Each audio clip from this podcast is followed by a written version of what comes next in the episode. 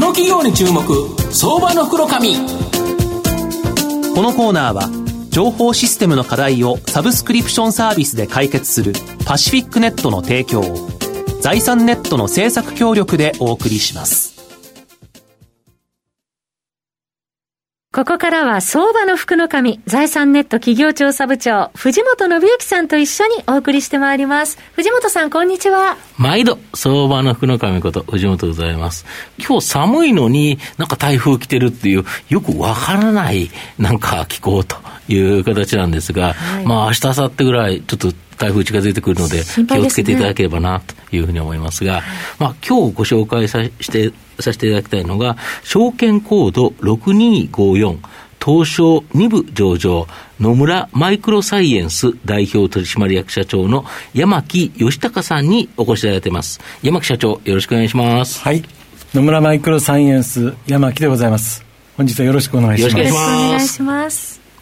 野村マイクロサイエンスは東証2部に上場しておりまして、えー、現在株価2111円、1対21万円ちょっとで買えるという形になります。神奈川県厚木市にですね、本社がある半導体液晶向けの超純水装置、こちらのですね、メーカーになると。いう形になります。中国、韓国などの海外企業にですね、まあ強みを持っているという形になります。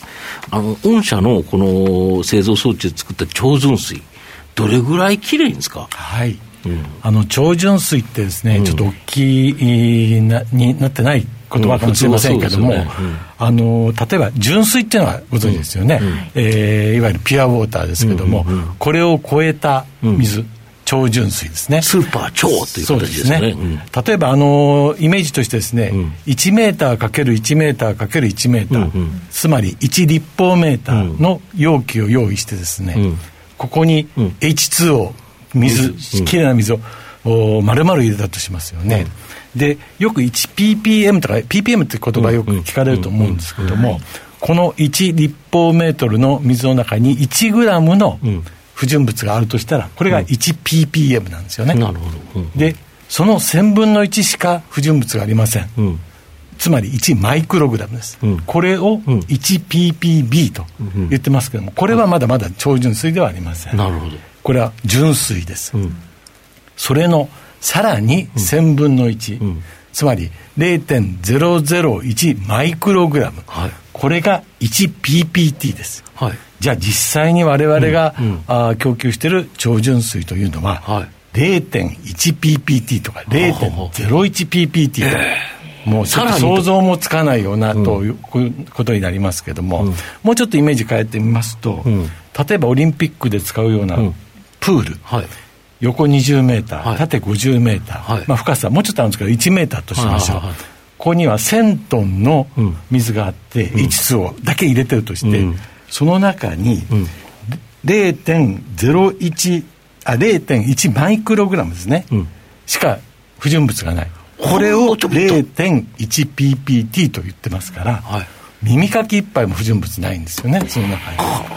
んな水をですね、う。ん、我々は供給させていただいてる作ってると、御社の装置を作ると、これ、普通の水道水とかそういうものから作れるってことですか？そうですね、はい、そこからですね、いろいろな工程を経て、うん、今のほとんど H2O ですよね、うん、水だけの、はい、作るわけです、はい、なるほど。で、これはどうやってですね、この半導体や液晶の製造ラインで使われるんですか？はい。あの半導体ってよく聞かれますけども、うん、半導体を作るにはですね、うん、シリコンウェハーと言われる、はいはい、その円盤状の上にですね、回路を作っていくわけですね。焼き付けていくんですよね。はい、そうですね。で、その回路の線幅ですね、というのがですね、えー、実際には今、10ナノメーターと、これまた聞き慣れないようなことが出てきましたけども、はい、そうですね、はい、1ミリメーターの、うん。1ミリメーター、ごく、もう、うん、ほんのちょっとですね。ねこれの1000分の1がですね、1ミクロン。はい。それのさらに100分の1がですね、うん、10ナノメーターという、ほうほう。そういう線幅の回路を作っていくわけです。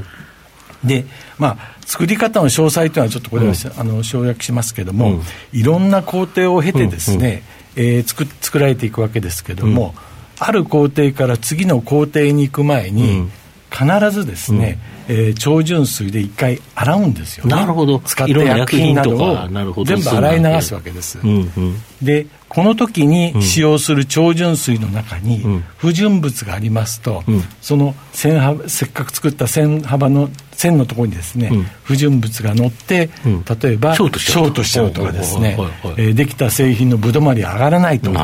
いうことで、限りなくですねきれいな超純水が必要だということになります。なるほど、まあどうぞ。でこれって医薬品にも使われて何ところなんですか？これは。ねあのこれはですねあの例えば最近ですと、うん、ワクチンとかですね、うん、それからまあ一般的な、うん、あ医薬品を作る時の仕込みの水とかですね、それからあとそのラインを洗うとかですね、アンプル管を洗浄するという時にも超純水が使用されています、もちろん製薬業界では超純水と言わずに、注射用水とか生成水などと呼んでおります、はい、なるほ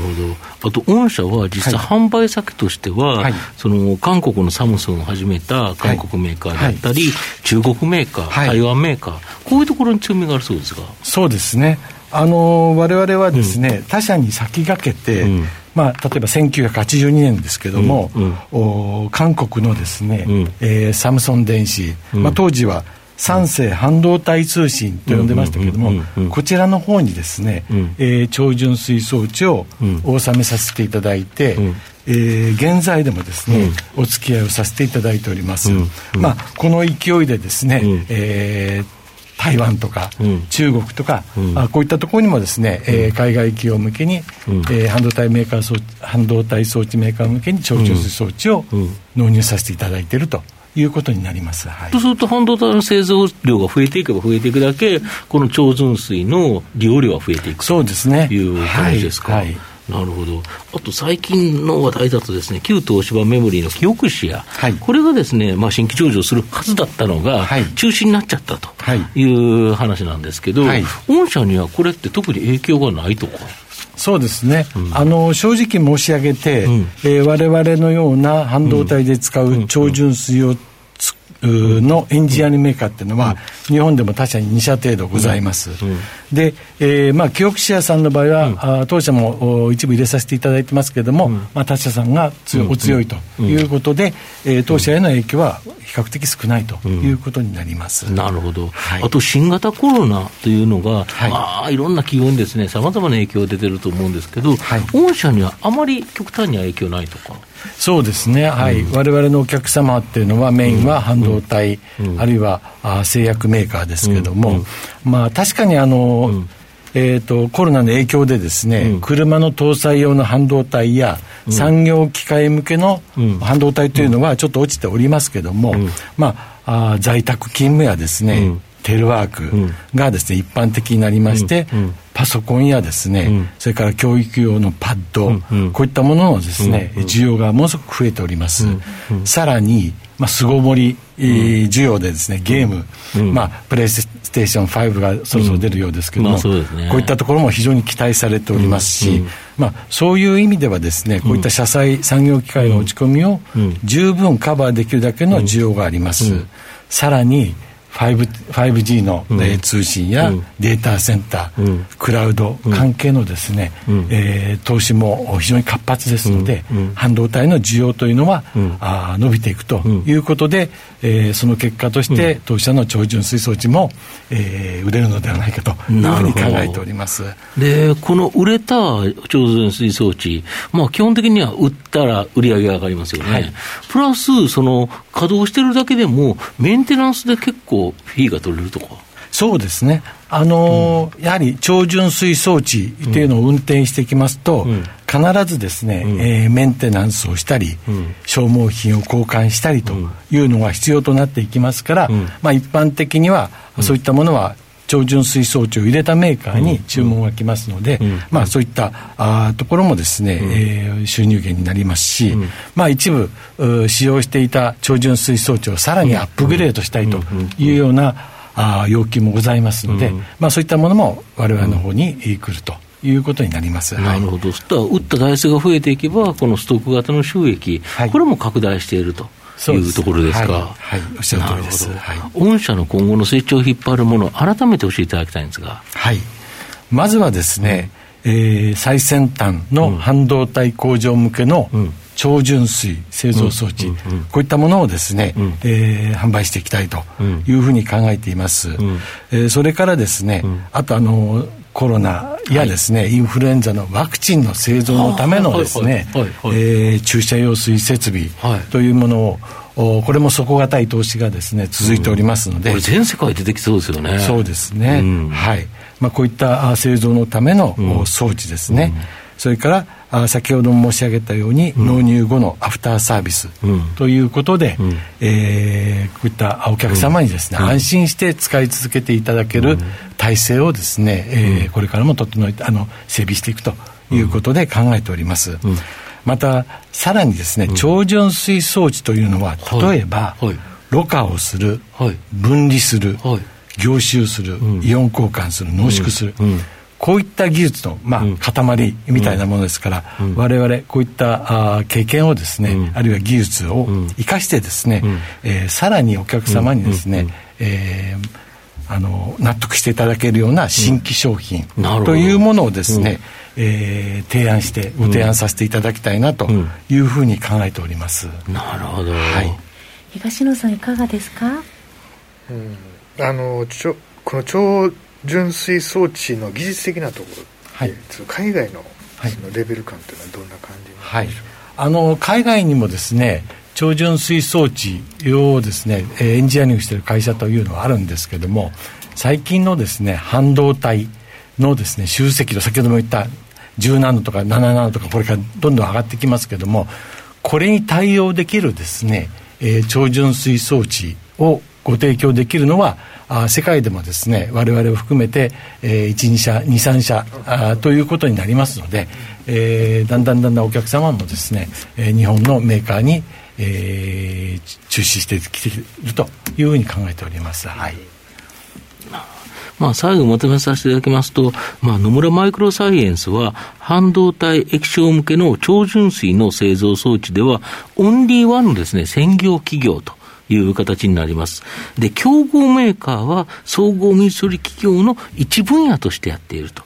で、まあ、野村サイエンス、この分野で負ければ死活問題でありですね、高い技術力と製造から据え付け、メンテナンスまで一気通貫に提供ということでですね、まあ、海外企業からですね、高い評価を受けているという形になります。まあ、今後も 5G、IoT、自動運転の拡大などでですね、半導体需要の拡大は、まあ、想定され、まあ、その中でもですね、まあ、韓国、中国、台湾企業の活躍の場、広がるんではないかなというふうに思います。ま。あ、そこに超純水装置をですね、提供している野村マイクロサイエンスも、まあ、大きく成長しそうだと。じっくりとやっぱり中長期でですね、狙える、まあ、相場の福の神のこの企業に注目銘柄になります。